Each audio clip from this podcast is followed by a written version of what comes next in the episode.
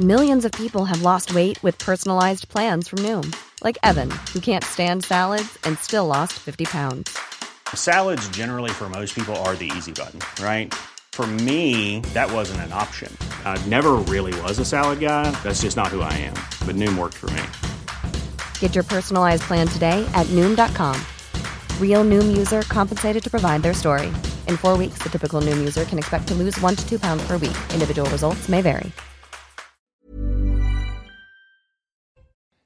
J'arrange mon col, voilà, pour bien me Oh, présenter devant le téléspectateur. Comment allez-vous? Pas devant Marc Menon. J'espère que vous allez bien. Mon cher Mathieu, vous êtes magnifique ce soir. Belle pochette, un beau costume aussi. Formidable. Oui, oui, oui, c'est la première fois que je le porte. J'en suis très heureux. Oh, mais oh. Tout heureux. Et oui, nous on se plaît de petits détails comme ça qui font la vie. Dimitri en forme Ça, euh, non, pas trop, mais ça va. Vous allez nous dire Non, j'enchaîne les rhumes, les trucs, les machins, les trucs de l'hiver. là. Mais prenez un peu de vitamine D, faut passer quelque par chose. Monovisine. J'allais voir le docteur. mais- Et ma Charlotte, ma ça va princesse, resplendissante. Tout va bien. Bien, on a plein de sujets ce soir. On va commencer par Somalia et Labiti. Huitième jour de la grève des éboueurs contre la réforme des retraites. Les trois usines d'incinération situées à Ivry-sur-Seine, ici les Moulineaux et Saint-Ouen restent à l'arrêt. Selon un dernier bilan de la mairie de Paris, désormais, euh, 5400 tonnes de détritus non collectés jonchent les trottoirs de la capitale. Face à l'inflation galopante, le gouvernement dégaine le chèque énergie. Il sera versé à partir du 21 avril à environ 5,8 millions de ménages. Euh, Son montant devrait varier entre 48 et 277 euros et pourra être utilisé jusqu'au 31 mars 2024. Il sera adressé par courrier aux 20% de ménages les plus modestes. Et puis ce lundi marque les 10 ans du pontificat du Saint-Père et à cette occasion, le pape François a multiplié les interviews. Interviews dans lesquelles il fustige les États belliqueux et autoritaires et en particulier, il pointe le Nicaragua qui en représailles menace de suspendre ses relations avec le Vatican. Au sommaire ce soir, les ordures s'accumulent dans les rues de Paris et dans plusieurs villes de France. Une nouvelle journée de mobilisation est prévue ce mercredi pour protester contre le projet de loi sur la réforme des retraites. Pendant ce temps-là, Olivier Véran, bien qu'assurant ne pas vouloir utiliser le 49.3, estime que les conditions d'un accord ont su être créées et que les forces politiques, les syndicats et les Français ont été écoutés. Mais certains se demandent si la Macronie vit dans une France parallèle. En quoi la Macronie crée-t-elle un monde alternatif? L'édito de Mathieu Bocoté. Ce projet de loi ne touche pas une seule virgule de nos procédures de sûreté nucléaire. La ministre de la Transition énergétique, Agnès Pannier-Runacher, se veut rassurante alors que le projet de loi sur l'accélération du nucléaire arrive aujourd'hui à l'Assemblée. Que contient ce texte? Surtout a-t-il un rapport avec la commission d'enquête parlementaire sur les raisons de la perte de souveraineté énergétique de la France? Comment en est-on arrivé à perdre notre souveraineté Va-t-on réellement parvenir à construire de nouvelles centrales? Toutes ces questions avec l'analyse de Dimitri Pavlenko. En France, un candidat à l'asile peut recevoir 204 euros par mois au titre de l'allocation pour demandeurs d'asile ou bien 426 euros par mois s'il n'est pas logé. Montant le plus élevé d'Europe, tout simplement. D'une certaine manière, peut-on comprendre ceux qui quittent leur pays d'origine pour rejoindre la France? La Fondapol nous apprend qu'un demandeur d'asile peut donc toucher en France jusqu'à 5000 euros annuels sans travailler quand on sait que certains migrants n'ont pas plus de 500 euros annuels dans leur pays d'origine. Cette générosité française nous perdrait-elle? Le décryptage de Charlotte Dornelas. À l'occasion d'une visite royale au centre islamique de Londres, l'imam a refusé la main tendue de la princesse de Galles, Kate Middleton. La main de la princesse est restée bien tendue alors que cette dernière avait fait un geste en se couvrant les cheveux avec un voile. Pourquoi chacun ne fait-il pas un geste vers l'autre? Les cultures sont-elles irréconciliables? La fracture entre l'Occident et l'islam est-elle définitive? Marc Menon raconte. Les écologistes radicaux détestent-ils la France? Les progressistes détestent-ils la France? Les islamistes détestent-ils la France? C'est la question que l'on s'en posera avec Mathieu Bocoté dans son deuxième édito. Il faut dire que la journaliste d'investigation Élise Lucet s'est montrée perplexe lorsque notre collègue Sonia Mabrouk a abordé le sujet, l'édito de Mathieu Bocoté. Voilà, une heure pour prendre un peu de hauteur sur l'actualité avec nos mousquetaires. C'est parti.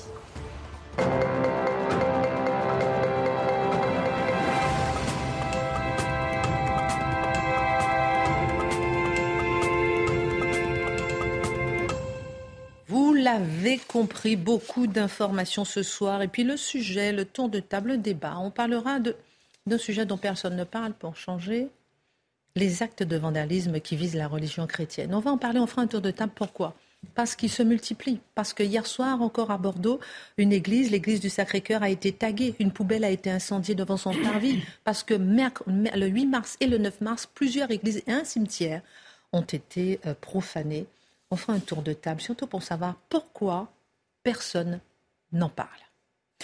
Le recours au 49-3 pour faire adopter sans vote la réforme des retraites à l'Assemblée serait délirant a estimé aujourd'hui euh, Marine Le Pen. Olivier Véran, hier soir, dans le cadre du débat sur les retraites, s'est permis une déclaration audacieuse. Regardez, je cite.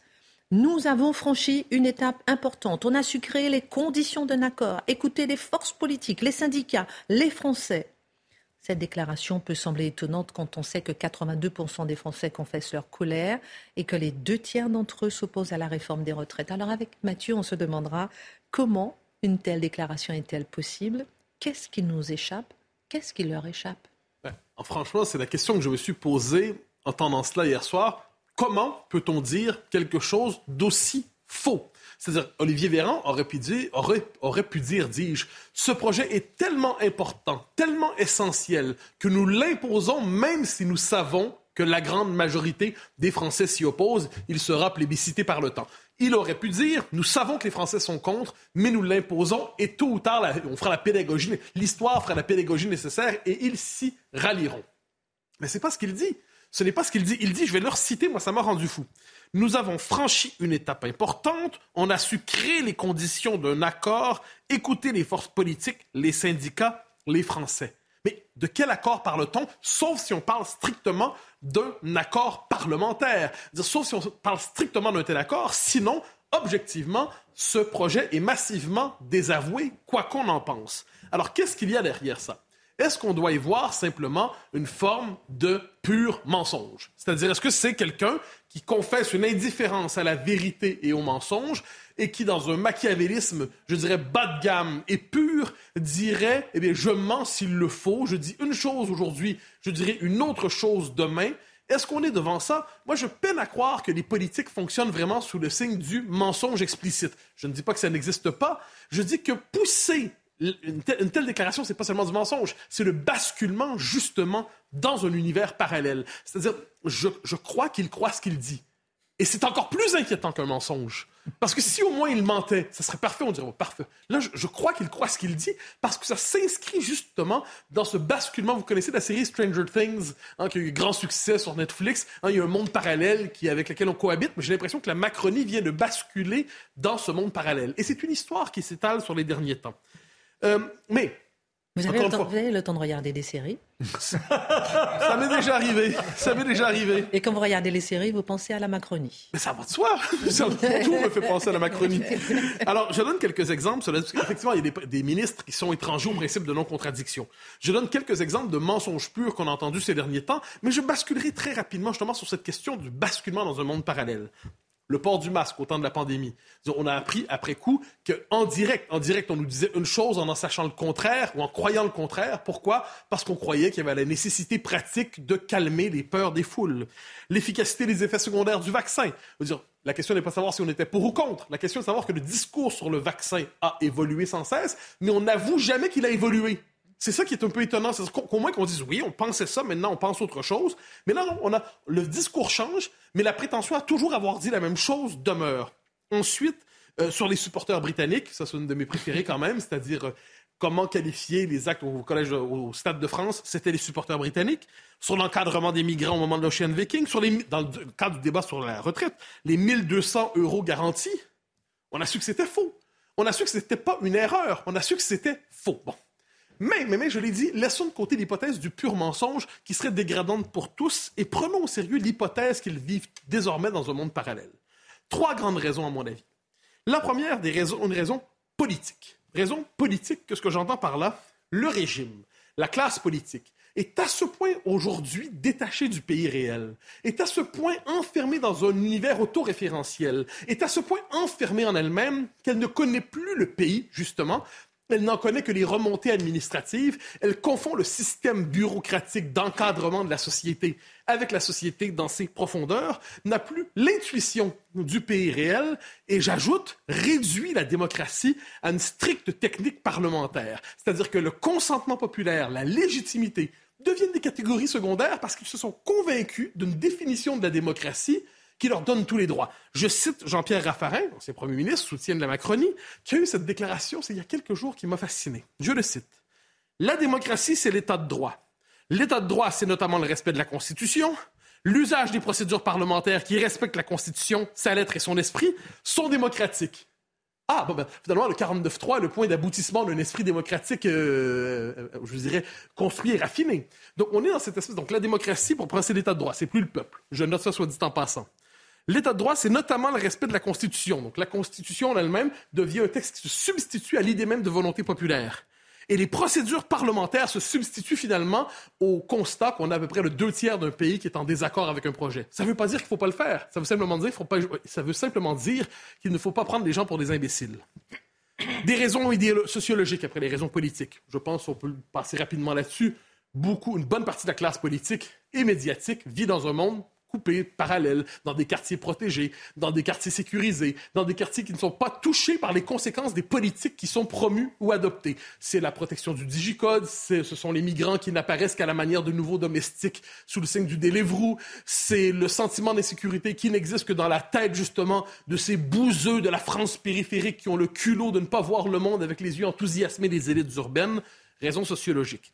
Et raisons idéologiques qui me semblent les plus importantes, ça je pense c'est vraiment là, le basculement, les mots ne veulent plus rien dire, les mots ne réfèrent plus à la réalité des choses. On ne sait plus ce qu'est un français, soyons honnêtes, à moins de le réduire à sa définition strictement administrative, le mot français ne veut plus rien dire. On ne sait plus ce qu'est une femme, on en a souvent parlé ici. Il y a une manipulation de la définition du racisme, tous les racismes sont possibles, mais le racisme anti-blanc est une pure imagination. Manipulation de la définition de la laïcité. La laïcité, qu'est-ce que c'est finalement? C'est la reconnaissance multiculturaliste des religions. C'est sur la question de l'immigration. Il n'y a pas de submersion migratoire possible du peuple historique français parce que le peuple historique français n'existe pas. Ben, il suffisait de l'effacer d'un trait de plume, ainsi de suite. Manipulation des statistiques, soit sur les reconduites à la frontière, soit sur la composition de la délinquance, soit sur la population des prisons. Donc, on manipule les statistiques. Manipulation ensuite du langage sur la violence. Les milices d'ultra-gauche exercent une véritable violence. Il y a aussi la violence que l'on sait associée au quartier d'immigration. Mais non, tout ce qui doit nous inquiéter, ce sont apparemment les violences fascistes des groupuscules d'ultra-droite.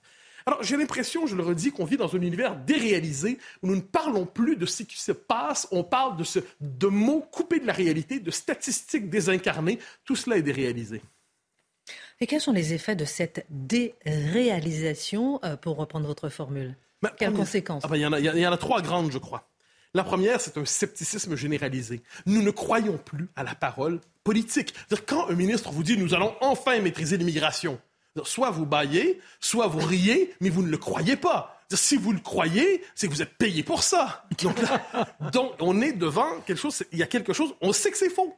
On sait que c'est faux, mais on doit faire semblant que c'est vrai. Ça, c'est l'espèce de jeu pervers des médias. Je hein. n'ai pas dit que c'était une bonne nouvelle. Hein. Les conséquences. Donc, c'est le jeu pervers des médias. Quelquefois, on fait semblant de croire ce qu'on nous dit, même si on sait que c'est faux. Puis il y a un esprit de connivence qui crée un esprit de caste. Pas nous. Il n'y a pas de doute là-dessus, mais vous noterez que nous n'avons pas de bonne réputation auprès de la ministre responsable de la parole publique. Euh, ensuite, ensuite l'impuissance publique le pouvoir n'a plus d'emprise sur la société. Il n'a d'emprise que sur des règlements ou des lois qui peuvent voter à répétition, mais qui ne mordent plus sur la société. Autrement dit, le pouvoir se phagocyte, il s'étend bureaucratiquement, tel un obèse morbide. Mais lorsque vient le temps d'agir, il a la paralysie physique de l'obèse morbide. Et le dernier élément, évidemment, c'est la recherche d'une autre classe politique. Ça, il n'y a pas de doute. Donc, on nomme ça les extrêmes aujourd'hui. Mais dans les faits, quand la classe politique qui réclame la légitimité pour elle seule est disqualifiée, le commun des mortels dit on cherche autre chose. Et je note que parce que néanmoins, il y a de l'opposition, qu'est-ce qu'on fait quand l'opposition est là?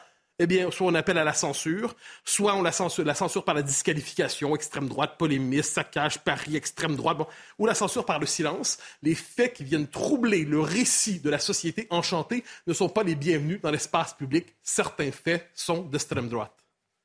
Est-ce que finalement, euh, Mathieu, dernier mot, le réel ne finit-il pas toujours par nous rattraper? On a beau le fuir, il finit par nous mordre. Il nous mord toujours. Euh, le réel, on peut le fuir, le fuir, le fuir, et finalement, il cogne à la porte et en même temps, il nous casse une jambe. Alors, globalement, qu'est-ce que ça veut dire? En matière d'insécurité, on a beau dire que ça n'existe pas, mais les gens se barricadent quand même, ou les femmes prennent des cours d'autodéfense. Pourquoi prennent-elles des cours d'autodéfense et pourquoi ne le faisaient-elles pas, ne le faisaient-elles pas il y a 15 ans? Que s'est-il passé? Je suis curieux. De la même manière, et là je touche à une autre question, l'écranisation des écoles, hein, les écrans partout, les enfants qui sont plus capables d'avoir de capacité de concentration, la capacité de la culture qui s'effondre, le langage qui n'est plus maîtrisé. Mais il y a des effets en matière de violence scolaire, il y a des effets en matière de, de capacité à réussir à l'école. Donc tôt ou tard, on est rattrapé par nos mauvaises décisions. Pour les Jeux olympiques qui viennent bientôt, pour la question de la sécurité, ben, ça va être la, la potemkinisation, concept nouveau de la Seine-Saint-Denis. On va créer un village potemkin. On va dire, vous savez, la Seine-Saint-Denis n'a jamais été aussi sécuritaire. C'est formidable, c'est réglé, il n'y a plus d'insécurité. Mais pourquoi? Et pourquoi on n'offrirait pas un tel régime de sécurité à temps plein aux Français? Question secondaire. Alors, quoi qu'il en soit, le réel travaille, mais le réel, on ne veut pas le nommer. No passaran, c'était le slogan devant le fascisme. No passaran, c'est le slogan aujourd'hui devant le réel. Le réel ne passera pas, mais il passe néanmoins. Merci pour votre regard. Dimitri, un texte est examiné euh, aujourd'hui à l'Assemblée nationale qui ne connaît pas le même écho hein, que celui concernant les retraites, mais ça, ça nous intéresse puisque c'est un rassemblement de salariés de l'ISRN s'est tenu ce lundi. La fusion annoncée avec euh, euh, l'ASN était considérée comme un vrai danger pour la sécurité nucléaire en France, d'après le député socialiste Philippe Brun. Ce qui nous intéresse, mon cher Dimitri, sur le nucléaire, c'est que contient ce texte est-ce qu'il y a un rapport avec la commission d'enquête parlementaire sur les raisons de la perte de souveraineté hmm. énergétique en France? Bref, on projet de loi, souveraineté nucléaire, ça, nous ça nous interpelle. Oui, alors pour répondre à votre question, oui, il y a un lien entre le projet de loi dit d'accélération du nucléaire et la commission d'enquête parlementaire sur les raisons de la perte de souveraineté énergétique de la France, c'est le titre entier. le point commun, le lien, c'est le retour en grâce de l'atome auprès des responsables de notre politique énergétique. Et alors, contrairement à ce que disait Mathieu, par exemple, sur les vaccins, où le discours a changé, mais jamais on dit qu'il a changé, alors là, par contre, la reconversion au nucléaire, on va vous la tonitruer sur tous les toits. ça s'applaudit, ça, non? Alors, ça s'applaudit, oui, vous allez voir. le problème, c'est que on sent comme une urgence nucléaire dans le pays, mais qui confine par moment à la précipitation nucléaire. Euh, euh, il faut dire qu'on a eu une année quand même 2022 quand même un peu spéciale. Hein, je ne vais pas vous la refaire, vous savez tout ce qui s'est passé. La guerre, la, disparition du gaz russe, les centrales nucléaires qui se mettent euh, à avoir des soucis, la fameuse corrosion sous contrainte, le risque qu'on a eu cet hiver quand même de, de délestage, hein, de ne pas avoir d'électricité. Et c'est pas fini. Là, vous venez, on apprend que à Panly, à Panly, vous avez deux réacteurs. Vous avez sur le premier des fissures absolument gigantesques hein, sur à peu près les, trois quarts de l'épaisseur du tuyau, des, fissures. Euh, et sur le réacteur 2, vous avez là de la fatigue thermique. Alors je ne sais pas ce que c'est la fatigue thermique, mais ça sent pas bon. On sent que c'est grave. Alors avant, vous auriez eu des problèmes de sûreté dans ce genre-là, dans les centrales nucléaires. Qu'est-ce qui se serait passé? Hmm. Vous auriez eu Greenpeace, vous auriez tous les antinucléaires nucléaires qui auraient hurlé sur tous les toits. Et comme ils étaient puissants parce que nous les écoutions, ça aurait fait un foin d'enfer. Aujourd'hui, EDF annonce ça, ok, on accepte la nouvelle, on se dit qu'on va réparer, et puis ça, et puis ça passe. Samedi, Greenpeace publie un rapport pour nous prouver la, pour nous prouver l'emprise russe sur le nucléaire français.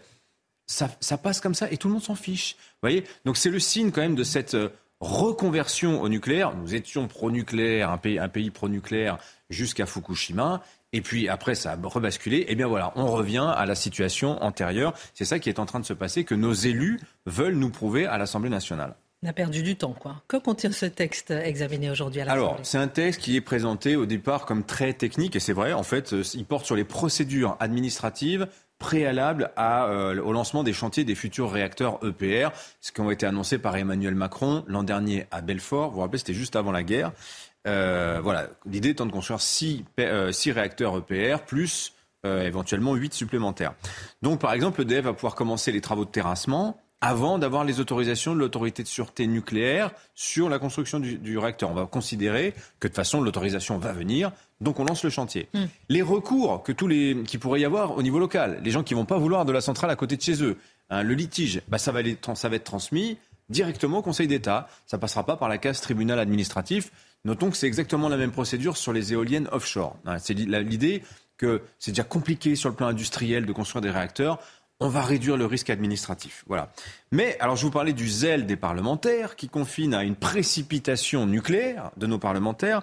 Ça se voit quand ils ajoutent par exemple des amendements pour supprimer les objectifs qui avaient été fixés dans la loi du temps de François Hollande, notamment le fameux objectif qui était de ramener la part du nucléaire dans notre bouquet électrique, notre mix électrique, mais je trouve que bouquet c'est plus joli. On était à 75%, même à pratiquement 80% du temps de Nicolas Sarkozy. L'idée c'était de ramener cette part du nucléaire à 50%.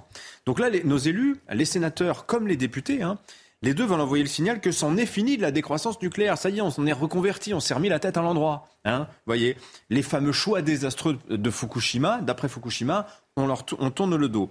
Euh, voilà. Seulement, là, on n'est plus dans la technique. Là, c'est de la politique pure et dure. C'est vraiment de la politique. Alors, on adhère ou pas, mais notons quand même que nos élus, là, commettent à peu près la même erreur que pour les retraites, à savoir qu'ils mettent la charrue avant les bœufs, ils prennent les choses à l'envers. C'est-à-dire que sur les retraites, il aurait fallu traiter la question de l'emploi des seniors avant de dire aux gens, vous travaillerez jusqu'à 64 ans. Maintenant, ils l'ont pas fait.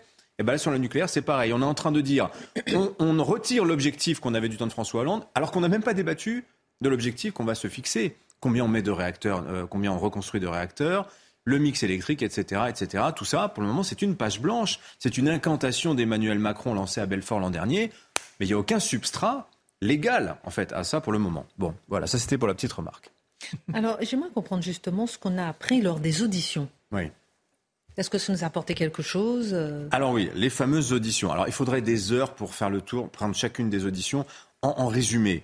D'abord, on a vu décider tous les décideurs et tous les exécutants de la politique énergétique de la France depuis 20 ans. L'ironie, c'est que beaucoup de ceux qui vont devoir mener la relance du nucléaire aujourd'hui ont participé à la tentative de son démantèlement dans les 15 dernières années. Absolument. Ah, alors, l'histoire, en résumé, c'est qu'après Fukushima, mars 2011, évidemment, c'est haro sur le nucléaire, à quelques exceptions près. Je vais citer par exemple Nicolas Sarkozy, qui a la lucidité en mai, 2020, en mai 2011, donc deux mois après Fukushima, de euh, comment dire dénoncer la peur moyenâgeuse du nucléaire. Mais à part ça, la majorité de la population, entraînée, entraînée par les écologistes, va rallier le point de vue de ceux qui disent il faut tourner la page du nucléaire, à commencer par les socialistes, qui vont conclure à ce moment-là un accord électoral. Alors c'est une histoire connue maintenant, hein, avec les écologistes. Et le deal, c'est on partage les circonscriptions, on s'arrange. En, en, retour, euh, le pouvoir socialiste, si François Hollande notamment est élu président de la République, s'engage à inscrire dans la loi qu'on réduit la part du nucléaire dans notre mix électrique à 50% et qu'on y parvient comment? En fermant 24 centrales. Je vous rappelle qu'aujourd'hui, nous avons 56 réacteurs. Donc fermer 24 réacteurs, vous voyez l'amputation que ça représente, c'est quand même pas rien. Euh, voilà. Alors pourquoi cet objectif de 50% d'abord? Parce que la question a été posée à tous nos experts, tous nos politiques qui sont passés. Pourquoi réduire à 50% Est-ce qu'il y a une étude d'impact? Est-ce qu'il y a... Bah non, c'est du doigt mouillé. C'est que vous savez, c'est comme les 3% de la dette publique hein, dans le traité de Maastricht. Pourquoi 3% bah parce que 2 ça suffisait pas et que 4 c'était trop. Donc on a dit 3. Et eh ben là c'est pareil, c'est exactement la même Non mais c'est hallucinant quand on y réfléchit bien. Et donc ça c'est confirmé par Cécile Duflot, Arnaud Montebourg, Manuel Valls quand même hein. Et les socialistes, alors là c'est là que ça devient cocasse, pensaient que la promesse de fermer 24 réacteurs Bon, en fait, on n'aurait pas la tenir parce que on construirait tellement d'éoliennes et tellement de solaire que euh, la part des énergies renouvelables monterait énormément et que ça diluerait la part du nucléaire. Il y avait cette croyance-là, qu'en fait on, on, tromperait les écologistes sur la décroissance électrique, qu'en fait on ferait de la croissance électrique maquillée en vertu politique. Vous voyez, c'était un petit peu l'idée. Alors les socialistes vont quand même recevoir des alertes, notamment de l'autorité de sûreté nucléaire, de l'ASN, qui va leur expliquer que si on ferme 24 réacteurs en 10 ans, parce que l'objectif c'était 2025, hein, 2025, c'est-à-dire dans deux ans, euh, on allait quand même dans le mur énergétique. Alors ils vont quand même euh, atténuer l'ambition antinucléaire, et donc dans la loi de transition énergétique de 2015, qui est portée à l'époque par Ségolène Royal, directrice de cabinet, une certaine Elisabeth Borne. Euh, dans ce texte-là, on va conserver l'objectif de 50% de réduction de la part du nucléaire, mais on va un peu tricher. On va dire, euh, c'est pas d'ici 2025 qu'on va le faire, c'est à l'horizon 2025. À l'horizon. Ça engage plus personne, en fait, en gros. Et alors, la fermeture des 24 réacteurs, alors là, ça disparaît complètement de la loi. Donc, vous voyez, en 2015-2016, on arrive à la fin du mandat de François Hollande, début du quinquennat d'Emmanuel Macron. Qu'est-ce qui se passe? Bah, C'est que Emmanuel Macron, il va reprendre totalement cet objectif de décroissance électrique. Et, mais seulement il va comprendre que 2025, c'est juste pas possible de fermer 24 réacteurs Et là, dans son en même temps splendide, qui va choisir pour reporter dix ans cet objectif, sans, sans y renoncer, mais le reporter Dans un souci de réalisme, il va choisir Nicolas Hulot. Et la suite, juste après, la publicité. je n'ai plus rien à dire. non, mais c'est, je vous demanderai aussi dans un instant, est-ce qu'on va parvenir justement mm. à créer des nouvelles centrales nucléaires? Est-ce qu'on va arriver à se rattraper? Quelles leçons tirer justement de cette volte-face, de ce qu'on pourrait appeler mm. un mensonge, entre guillemets Je puis me permettre, entre guillemets ou pas? Allez, on marque une pause, à tout de suite. Dimitri, avec ce projet de loi qui arrive à l'Assemblée à propos du nucléaire, est-ce qu'on va parvenir à construire de nouvelles centrales nucléaires? Bah, Il y a plein d'obstacles parce que le nucléaire a pris, euh, a pris des coups. Il s'est aussi discrédité tout seul. Hein. Quand vous repensez par exemple la quasi-faillite d'Areva, les échecs à répétition à, Flamanville, quand même. ça fait 16 ans qu'on a commencé Flamanville, c'est toujours pas fini. En Chine, Taishan, c'est des EPR, ils ont mis 5 ans. Hein. Donc c'est bon. Alors il y a des problèmes aussi à Taishan, mais quand même 16 ans contre 5. alors la bonne nouvelle, non mais la bonne nouvelle, c'est qu'on a presque fait toutes les âneries possibles à Flamanville et que donc là on a un modèle qui est plus simple et les prochains seront euh, seront construits euh, plus vite.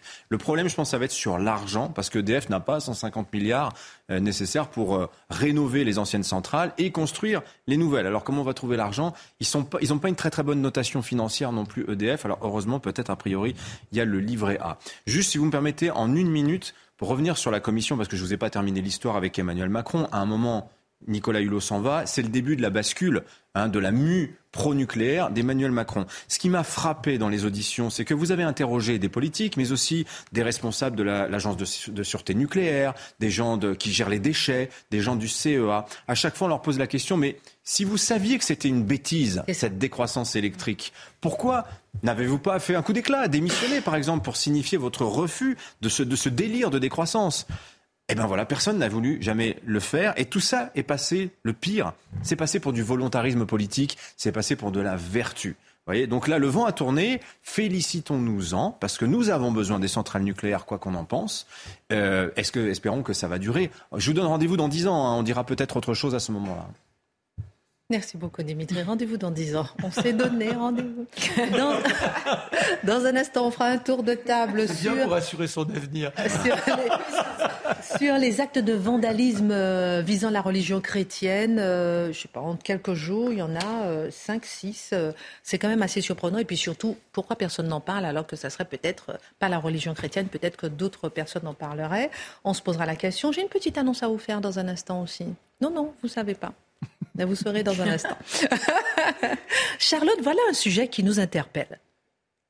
Nous avions évoqué euh, la récente étude de la Fondapol sur le modèle d'immigration français par rapport aux autres.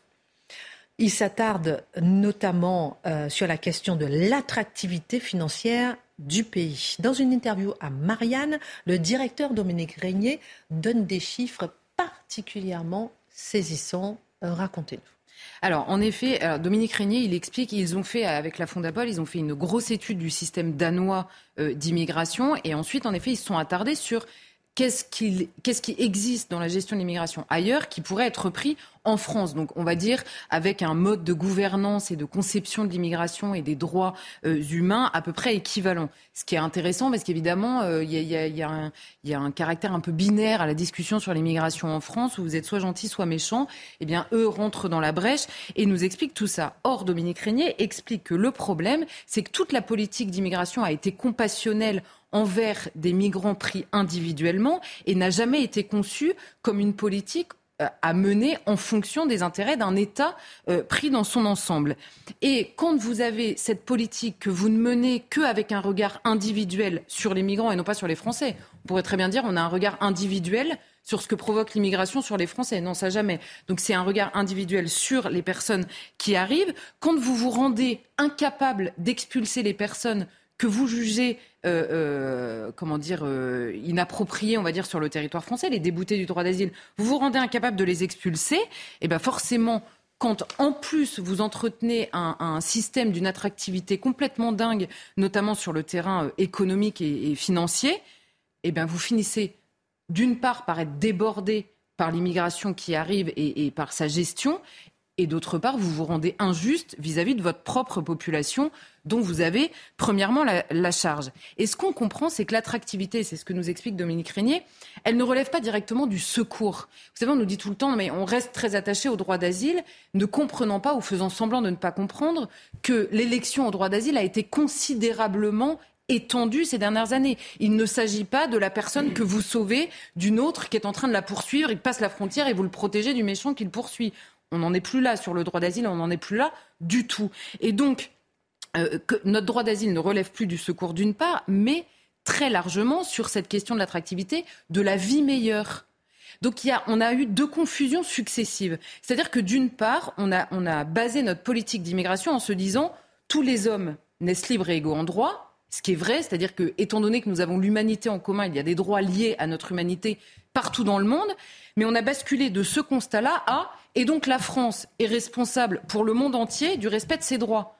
Mais là, il y, a une bascule, évidemment, puisque euh, si on peut reconnaître les mêmes droits à toutes les personnes, vous n'avez pas la charge, en tant que Français, en tant que gouvernement français, de le faire respecter pour le monde entier. On pourrait prendre l'exemple euh, des parents. Hein. Euh, tous les enfants ont les mêmes droits, mais vous êtes premièrement responsable de vos enfants et certainement pas de ceux des autres au détriment des vôtres. Donc ça, c'est le premier basculement. Et le deuxième, en effet, c'est cette question de la vie meilleure. On a, euh, on, on a basculé, on va dire, du secours vital à la question de la vie meilleure. Mais si vous regardez bien le monde entier avec un regard assez froid, la vie meilleure en France, elle est potentiellement pour euh, une partie conséquente du globe. Donc ensuite, comment vous choisissez Sur quels critères Eh ben, vous n'arrivez plus à le faire euh, très concrètement. Et alors, il existe des chiffres, en effet. Vous le disiez euh, dans, le sommaire, un candidat à l'asile aujourd'hui, et c'est ce que, nous rappelle Dominique Régnier, peut recevoir, alors c'est 204 euros par mois, c'est l'allocation, ce qu'on appelle l'allocation pour demandeurs d'asile, soit vous êtes placé en centre d'hébergement et vous touchez 204 euros par mois en plus soit si vous n'êtes pas en centre d'hébergement, vous touchez 426 euros. Et Dominique Régnier nous dit sur un an, un demandeur d'asile peut donc toucher entre 2400 euros et 5100 euros. Sauf qu'il nous dit qu'il faut relativiser ces chiffres par rapport au pays d'origine. il nous prend trois des cinq pays d'origine des demandeurs d'asile en France. L'Afghanistan, le revenu annuel moyen, c'est 475 dollars. Le Bangladesh, 1999 dollars et la République démocratique du Congo 417 dollars. Vous comprenez que juste sur ce terrain-là, le, imaginer la vie meilleure et ce que vous pouvez aussi renvoyer pour faire vivre votre famille dans votre pays? Vous posez la question dans le sommaire, est-ce qu'il n'est pas possible de le comprendre? Mais évidemment que vous le comprenez.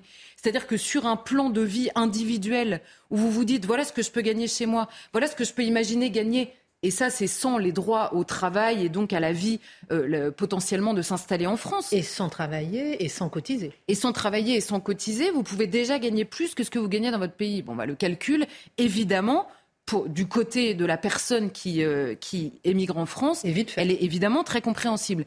Et euh, comment, comment s'appelle-t-il? Gérald Darmanin nous avait dit oui, d'accord, mais bon, il y a évidemment cette, cette allocation. Mais d'un autre côté, si on leur donnait rien quand ils arrivent en attendant leur demande d'asile, ils basculeraient euh, irrémédiablement dans la délinquance pour pouvoir se nourrir. Bah, dans ces cas-là, il faut peut-être revoir le principe de l'accueil. Si on est certain que si on ne donne pas de l'argent public, donc de l'argent du contribuable, contre l'avis du contribuable, à des personnes, ils basculent systématiquement dans la délinquance. Déjà, un, faut revoir la question de l'accueil. Et deuxièmement, comment explique-t-il que cette allocation soit la plus haute qui existe en Europe? Je ne prends pas des comparaisons avec des pays euh, ailleurs qui ont des, exigences moindres sur ce terrain-là. Non, en Europe, c'est l'allocation la plus forte. Or, il me semble que sur le terrain de la délinquance, on n'est pas les meilleurs dans la restriction de la délinquance et la contrainte de la délinquance. Donc il y a euh, en effet ce, chiffre-là. On comprend dans ce chiffre-là, et là on s'extrait de la question morale sur la question de l'immigration, on comprend que l'attractivité est énorme en réalité. Alors vous dites, euh, Charlotte Dornelas, que la politique d'immigration est devenue une politique d'accueil particulièrement attractive? On comprend sur la question des allocations pour demandeurs d'asile. Est-ce qu'il y a d'autres raisons de cette attractivité? Alors bon, il y a une multitude de raisons. Je disais par exemple le fait de ne pas réussir à expulser des personnes, c'est évidemment aussi un motif d'attractivité. Les pays qui expulsent mieux les personnes qui sont déboutées, bah, si vous savez que vous risquez d'être débouté, vous allez choisir la France plutôt qu'un pays euh, qui est efficace sur l'expulsion. Il y a la question du niveau de maîtrise de la langue qui est très faible en France par rapport à d'autres pays. Il y a la question de, l'élargissement du regroupement familial par rapport, encore une fois, à d'autres pays, même en Europe, euh, de la France. Mais euh, l'étude de la Fondapol s'attarde sur deux sujets qui sont extrêmement attractifs. Le premier, c'est l'accès aux soins. La France est le pays le plus généreux du monde tout simplement sur la question de l'accès aux soins. Alors ça se divise en, deux choses. Il y a d'abord, vous savez, la, comment la protection universelle maladie. Alors la protection universelle maladie, concrètement, vous accédez au régime commun à partir du moment où vous êtes demandeur d'asile. Il suffit que votre dossier soit à l'étude et vous participez du régime commun français. Ensuite, si vous êtes en situation irrégulière, il y a l'aide médicale d'État. C'est donc autre chose, puisque là, ce sont les personnes en situation irrégulière. Pour la toucher, l'aide médicale d'État, il faut être en France depuis au moins trois mois. Alors moi j'adore parce qu'on est sur le terrain de l'irrégularité et on prévoit déjà des systèmes où vous êtes irrégulier depuis trois mois et donc vous accédez à des droits. C'est original comme euh, philosophie, mais bon. Donc vous êtes en France depuis trois mois et sauf pour euh, les mineurs, là c'est direct, et vous devez avoir un revenu mensuel inférieur à 767 euros, sauf si vous êtes mineur. Et quand vous êtes mineur, même si vos parents gagnent plus d'argent que ça, vous avez quand même le droit à l'aide médicale d'État. Alors l'aide médicale d'État, concrètement, c'est un panier de soins qui est quasi équivalent à un Français. On retire simplement les cures thermales et l'accès à la PMA. Pour vous dire, hein, c'est précis. Et entre 2018 et 2022, on a une augmentation de 25% du nombre de bénéficiaires de l'aide médicale d'État, qui est donc une aide attribuée aux personnes en situation irrégulière uniquement. Ensuite, si vous êtes en situation irrégulière, mais que vous n'avez pas le droit à l'aide médicale d'État, parce qu'on nous dit tout le temps, vous n'allez pas supprimer l'aide médicale d'État, alors qu'il y a des gens en danger de mort ou des maladies extrêmement graves. C'est un, c'est sophisme, hein, pour le dire euh, gentiment, puisque quoi qu'il arrive, même si vous êtes en situation irrégulière et que vous n'avez pas le droit à l'AME parce que vous êtes là depuis moins de trois mois ou que vous gagnez plus d'argent, vous avez un dispositif de soins urgents et vitaux qui sont accessibles à tout le monde, quelle que soit votre situation. Si vous êtes en danger immédiat ou vous avez une maladie infectieuse qui potentiellement présente un risque pour la population, c'est un autre panier et il n'y a aucune condition pour y accéder. Et enfin, quand vous êtes demandeur d'asile débouté, donc vous avez fait une demande d'asile, vous aviez la protection universelle maladie mais vous êtes débouté, donc vous basculez en situation irrégulière. Ah ben oui, mais vous gardez la protection euh, universelle maladie. Donc vous comprenez que ça, c'est évidemment extrêmement attractif. Et vous avez quelque chose en plus en France qui s'appelle le titre de séjour pour soins. Alors là, c'est l'exception française, je vous cite le site justement du ministère de l'Intérieur. Ouvrez les guillemets. La France compte parmi les très rares pays européens qui disposent d'une procédure spécifique de délivrance de titres de séjour aux étrangers malades. Donc c'est quelque chose qui n'existe pas ailleurs, très peu ailleurs, et qui de toute façon dans les montants n'existe absolument nulle part dans le monde. En quoi ça consiste Simplement, quand vous êtes étranger, donc vous habitez, euh, vous n'êtes pas français, et vous êtes malade, vous pouvez euh, demander ce titre de séjour pour soins à partir du moment où le, comment dire, le remède, il peut être accessible dans votre pays, mais pas pour vous. C'est-à-dire que, parce qu'on dit tout le temps, oui, mais évidemment, on donne des titres de séjour pour soins à des personnes pour qui le, remède à leur maladie n'existe pas dans le pays. Non, non. Le remède, il peut exister dans le pays, mais si économiquement ils ne peuvent pas y accéder dans leur pays d'origine, ils ont un titre de séjour pour y accéder en France pendant que des Français ne parviennent pas à se euh, soigner correctement. Et là, en France, on a plus de 30 000 bénéficiaires de ce titre euh, de séjour pour soins, mais il faut un an de présence sur le territoire français.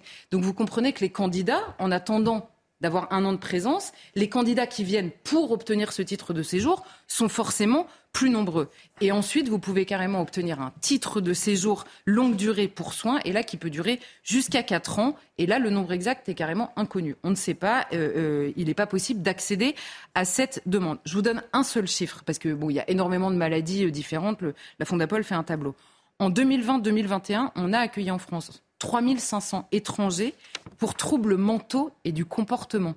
Vous voyez l'état de la psychiatrie en France, vous voyez l'état de la jeunesse, vous voyez l'état de, des déséquilibrés qui courent partout dans nos rues eh bien, on a l'orgueil de penser, parce qu'au bout d'un moment, ça devient de l'orgueil irresponsable, hein, de penser qu'on peut accueillir 3500 personnes qui sont déjà déséquilibrées, parce que c'est comme ça que ça s'appelle, qui sont atteints de troubles mentaux, parce qu'on va pouvoir les soigner en France, alors qu'on n'arrive déjà pas à soigner les Français qui ont besoin euh, de ça. Donc c'est un seul exemple, mais qui résume assez bien notre folie. Je vous taquine un peu, mais pourquoi vous dites, vous l'avez dit deux fois, que les Français n'arrivent pas à se soigner? Bah parce que parce que de fait la psychiatrie aujourd'hui, il y a euh, d'ailleurs Emmanuel Macron avait lancé les états généraux de la psychiatrie. C'est un, un, alors on dit c'est le parent pauvre, mais bon en fait que, où que vous mettiez votre nez dans le système de santé en France, tout le monde est le parent pauvre. Donc, je, je, veux dire par là, est-ce que vous êtes en train d'expliquer qu'on déshabille Pierre pour habiller Paul? Bah, en tout cas, ce qui est sûr, c'est qu'il y a un accès aux soins qui est le même, là, en l'occurrence, sur le panier de base. Mais simplement, quand vous n'êtes pas capable d'assurer un service de santé qui est conséquent dans le pays, vous avez des personnes qui voient les centres de santé s'éloigner, etc., c'est un argent qui manque, on va dire, au système de santé français et qui est distribué dans des prestations individuelles à des étrangers. Ça, c'est factuel en réalité. Donc cet argent-là, il est distribué non pas dans le, dans le système de santé, mais bien à des personnes qui, en l'occurrence, sont étrangères. Qui ne, qui ne cotisent pas. Euh, et qui ne cotisent pas euh, pour, euh, pour certains d'entre eux. Et la deuxième, alors là, ça va être beaucoup plus rapide, la, la, le deuxième centre d'attractivité pardon, du système d'immigration, c'est la législation sur les mineurs. Pourquoi? Parce que la législation sur les mineurs, on en a beaucoup parlé, donc je ne vais pas m'attarder dessus, mais un mineur étranger, il est inscrit à l'aide sociale à l'enfance. En gros, l'aide sociale à l'enfance, c'est 50 000 euros par an et par mineur de gestion. Et le problème, c'est qu'en France, dans le dispositif, tous les doutes dans la procédure profitent à l'intéressé. Donc la personne arrive en France, elle dit je suis mineure. C'est à la France de prouver qu'elle n'est pas mineure, par exemple. Mais si vous lui imposez un test, il peut le refuser. Ça, ça n'existe nulle part dans le monde. Vous devez prouver la minorité de la personne ou la majorité, mais il peut, lui, étranger euh, qui arrive en France, refuser de céder au test que vous devez faire pour évaluer ou pas sa minorité, alors qu'évidemment, ça coûte très cher.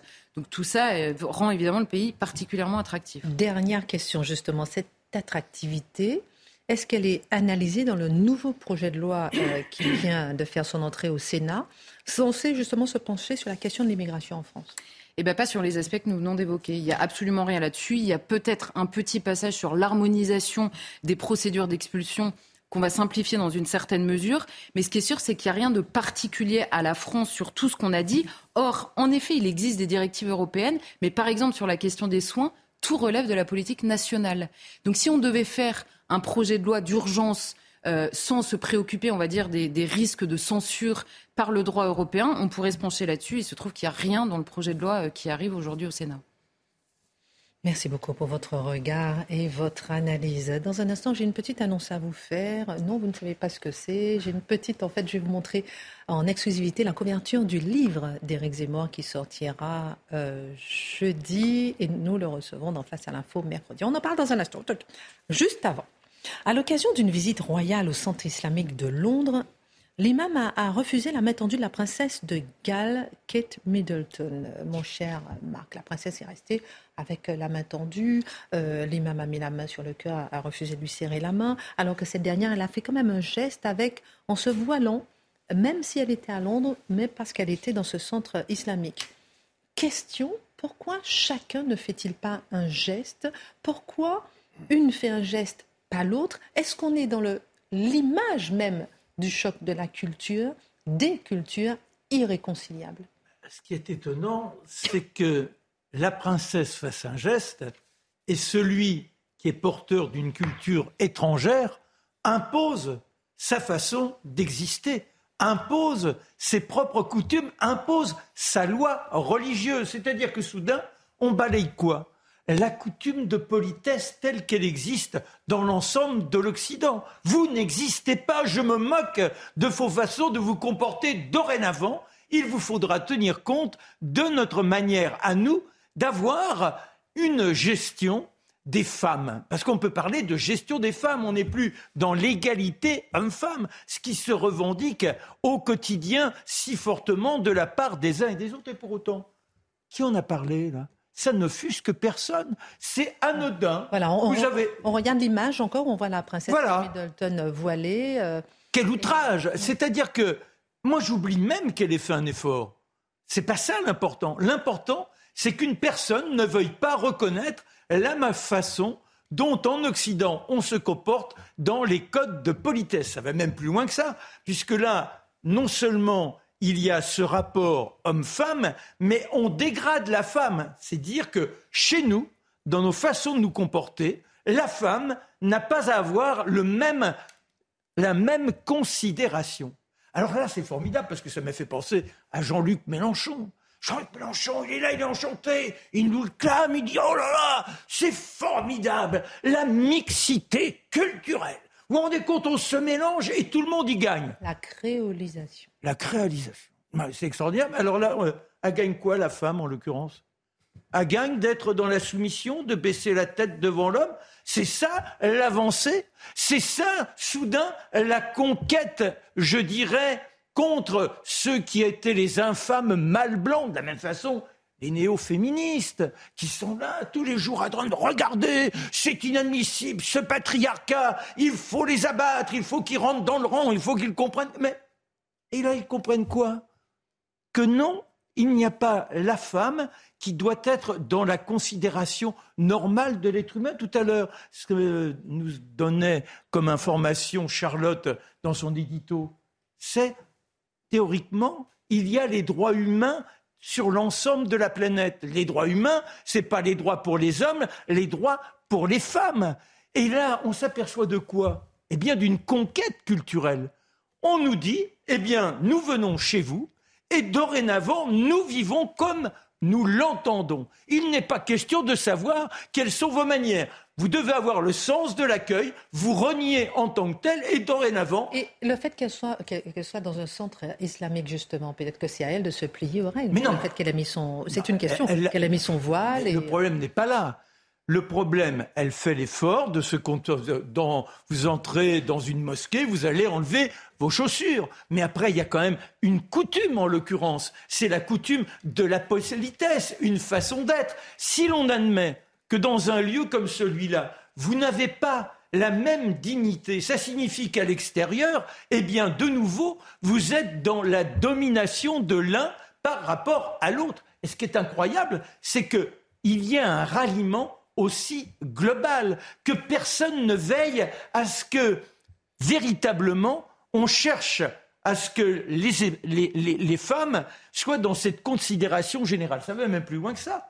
C'est-à-dire que la FIFA, dès 2014, a considéré qu'il fallait éventuellement que l'on reconnaisse quoi? Que les femmes puissent porter le voile dans euh, les matchs de football, que dans le sport, il était normal d'avoir le hijab. Alors euh, certains, moi je l'ai lu hein, euh, dans, les, dans les journaux français, disant ah mais c'est formidable, oui elles peuvent ainsi pratiquer le sport. Moi je, et c'est leur liberté. Je voudrais conseiller à tous ceux qui tiennent ce type de propos de s'entourlouper la tête avec un tissu et de courir pendant deux kilomètres et de savoir ce que c'est que de souffrir comme ça, je dirais, l'effort dans des conditions de liberté restreinte. On pourrait étendre à tout. Ça signifie quoi? Qu'en enlevant cette considération à la femme, non seulement on l'humilie, mais au fur et à mesure, eh bien, dans notre quotidien, il ne faut pas s'étonner de voir des pans entiers de notre conception de vie, de notre culture qui s'en aillent.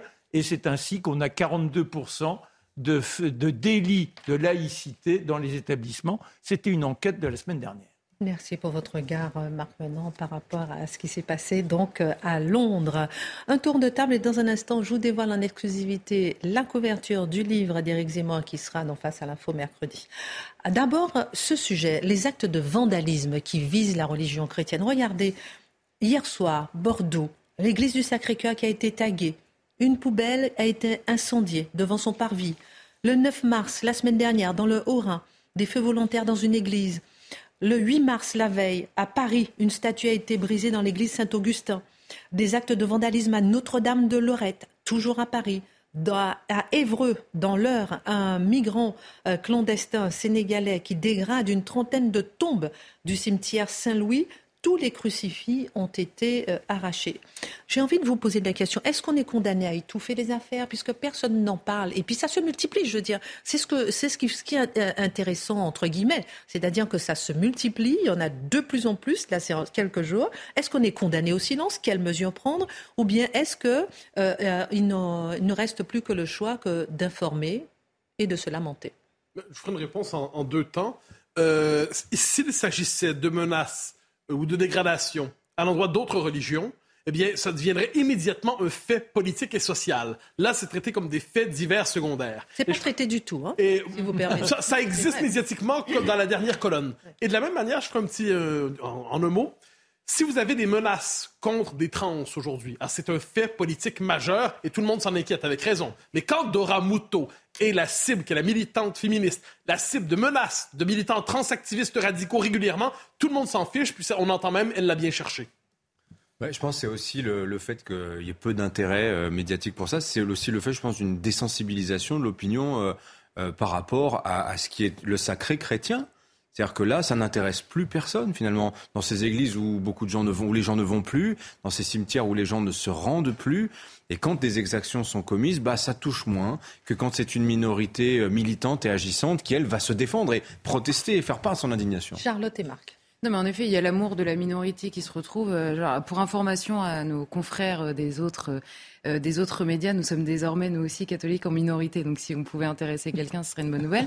Euh, mais en effet, il y a cette question-là, mais on perd à tous les coups parce que d'un côté, les racines chrétiennes de la France, c'est déjà d'extrême droite de, de, de dire qu'elles ont existé, ensuite de pouvoir les défendre. Et d'un autre côté, quand vous parlez de ça et que vous pointez ce sujet-là à des personnes, ils vont vous dire non, mais c'est normal qu'il y ait plus d'actes parce qu'il y a plus d'églises. Il bah, faut savoir, en fait, on perd à tous les coups. C'est-à-dire qu'on n'a pas le droit d'en parler, mais en même temps, c'est parce que ça existe que du coup, on n'a pas le droit de parler des actes de vandalisme non plus.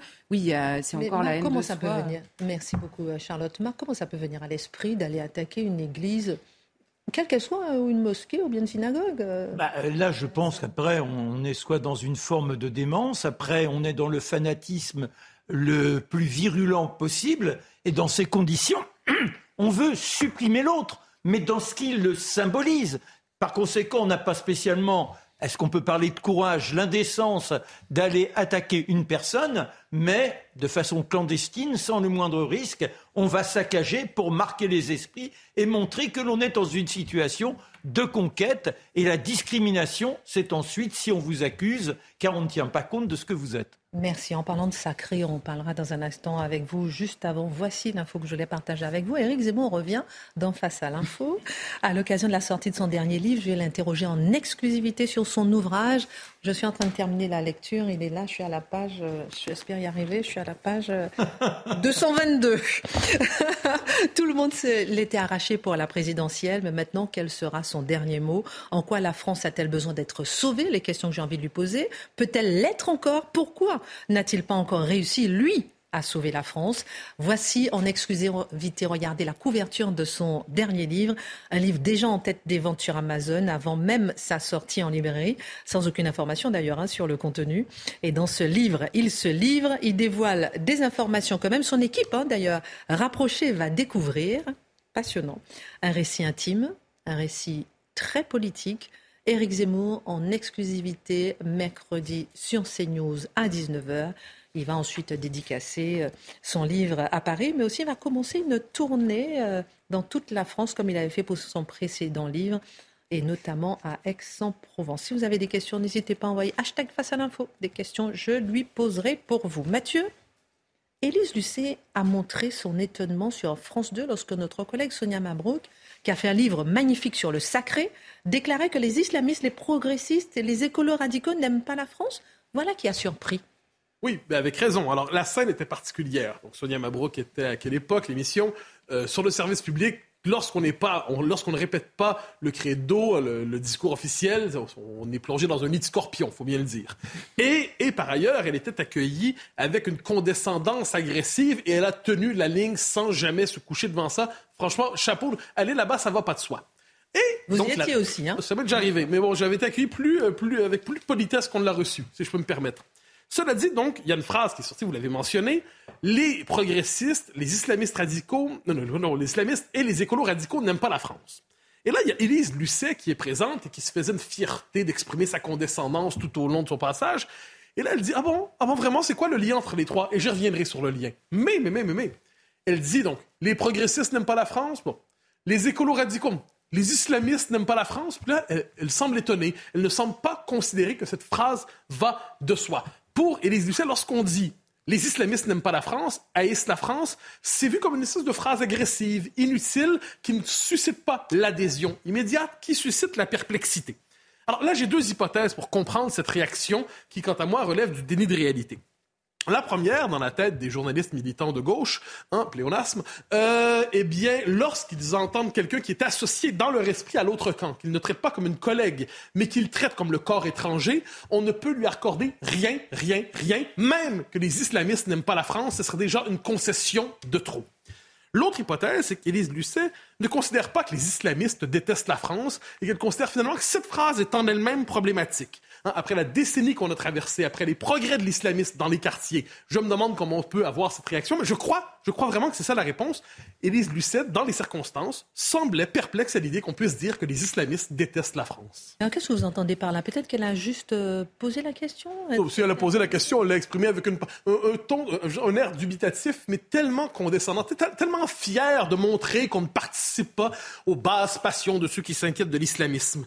Mais moi, j'ai une hypothèse par rapport à ça. C'est-à-dire, si, si on avait demandé, est-ce que pour vous, l'extrême droite déteste la femme, l'Europe, elle aurait dit absolument, ça va de soi. Est-ce que l'extrême droite déteste la France? Elle aurait dit oui, assurément. Est-ce que l'extrême droite déteste la démocratie? Je ne doute pas un instant qu'elle aurait dit ça va de soi. Pourquoi, pourquoi alors considère-t-elle justement que dire que les islamistes n'aiment pas la France, ça va pas de soi? Parce que dans l'esprit de la psychologie politique de la gauche médiatique, eh bien, tout ce qui relativise, ce qui dans leur esprit est le seul danger qui compte, l'extrême droite qui est partout. Bon, tout ce qui relativise ce danger, donc par exemple les islamistes, eh bien, ça doit être laissé de côté, ça doit être traité comme un facteur secondaire. Rien ne doit remettre en question la seule menace qui soit, ce qu'ils appellent l'extrême droite. Mais soit dit en passant, les progressistes, lorsqu'ils multiplient les pseudo-accommodements raisonnables avec l'islam le plus militant, je parle même pas de, l'islamisme terroriste, hein, avec l'islam le plus militant qui voile les femmes, qui exige la burqa dans l'espace public, qui occupe quelquefois l'espace public avec des prières publiques, qui analyse l'alimentation, qui exige la séparation des corps dans les euh, piscines publiques et ainsi de suite. C'est pas un problème, ça? On pourrait pas dire qu'il y a une forme de détestation des mœurs de la France à travers ça? Quand le progressisme tend la main à l'islamisme parce que les deux se disent l'Occident doit pécher pour ses euh, doit payer, dis-je, pour ses péchés passés. Il n'y a pas quelque chose qui relève de la détestation de la France à travers cela. Et quand les écolos radicaux, quant à eux, nous disent que fondamentalement le monde occidental a tellement péché qu'aujourd'hui il doit programmer sa propre extinction démographique pour ne plus peser sur le, le, le sort de la planète, il n'y a pas de détestation de la France à travers tout ça? Alors moi je pense que fondamentalement, oui, il fallait le dire, mais affirmer cela sur le service public, c'était une forme de c'était heurter un tabou. C'était finalement obligé de répéter le seul slogan qui compte. Seule l'extrême droite nous menace. Le reste ne compte pas. Encore une fois, je le disais plus tôt, nos passaran, le réel ne passera pas. Le service public est là pour barricader l'espace public contre la réalité. Ça fait réfléchir tout ça. Ça rend fou aussi. Allez, excellente suite de programme. Tout de suite, la Minute Info, Isabelle Piboulot avant Pascal Pro et ses invités. La grève reconductible dans les transports continue. À la SNCF, le trafic restera perturbé demain avec 3 TGV Inouï et Ouigo sur 5, un TER sur 2 en moyenne et un intercité sur 3. En vue de la mobilisation de mercredi en région parisienne, la RATP annonce un trafic quasi normal pour les métros, bus et tramways, mais un service très perturbé du côté des RER. La justice se prononcera demain sur l'éventuel retour en détention provisoire de Pierre Palmade. La décision sera rendue par la Chambre de l'instruction de la Cour d'appel de Paris. La détention de l'humoriste avait été levée la semaine dernière par la juge en charge du dossier, mais le parquet de Melun avait rapidement fait appel. Le cyclone Freddy est de retour et frappe l'Afrique australe. Au moins 70 morts sont à déplorer au Malawi et au Mozambique. De nombreuses personnes sont portées disparues. Le Malawi a déclaré l'état de catastrophe dans le sud du pays. Le cyclone a fait une boucle, phénomène rarement observé par les météorologues. Il avait déjà touché Madagascar et le Mozambique fin février avec un bilan de 17 morts.